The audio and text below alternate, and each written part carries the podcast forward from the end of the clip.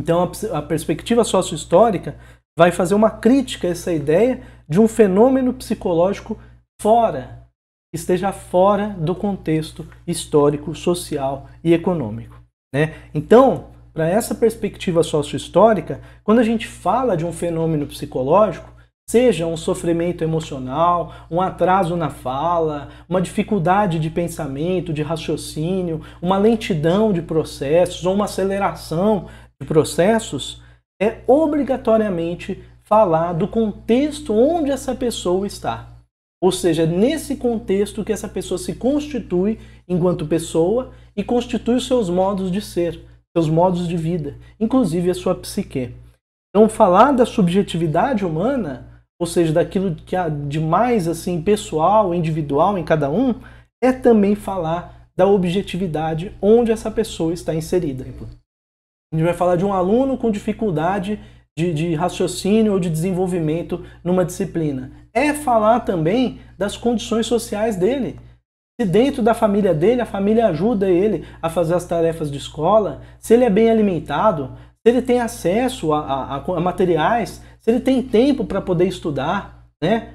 É muito diferente comparar um, uma pessoa, um menino, uma criança que está numa escola, que se alimenta bem, que tem pais que também conhecem, que ajudam ele a fazer, que tem uma babá, que tem um tutor, alguma coisa assim, de uma criança que tem que ajudar o pai no trabalho, que se alimenta mal, que a família tem alguns problemas, né, que não tem um espaço para ele em casa estudar. Quer dizer, falar de um fenômeno psicológico é falar também dos contextos é, sociais e econômicos dessa pessoa, né? Ou seja, a compreensão do mundo interno da pessoa exige uma compreensão do mundo externo. Porque não se pode pensar o mundo interno da pessoa sem pensar a relação que ela estabelece com o mundo externo. São dois aspectos do mesmo movimento. Então, não é possível pensar a experiência psicológica, ou seja, o sofrimento emocional, né, ou a dificuldade de, de mental de uma pessoa de maneira deslocada do, do seu sistema. Quando a gente fala assim, essa pessoa tem depressão, tá, mas em quais condições se desenvolveu essa depressão? A depressão não é vista como uma doença que acomete a pessoa, tá lá andando tudo bem, de repente, pum, ficou depressivo.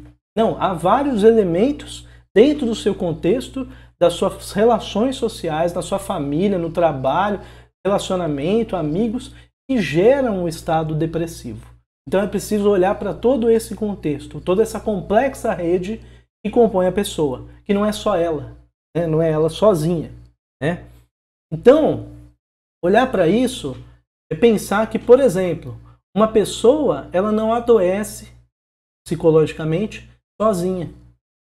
Ela adoece dentro de, um, de uma certa família, de um certo trabalho que exige muito dela, por exemplo, mais do que ela pode oferecer dentro de um contexto social onde está o tempo todo dizendo para ela ser uma coisa que ela às vezes não se identifica, né? Ela adoece dentro de um espaço, numa relação com outras pessoas.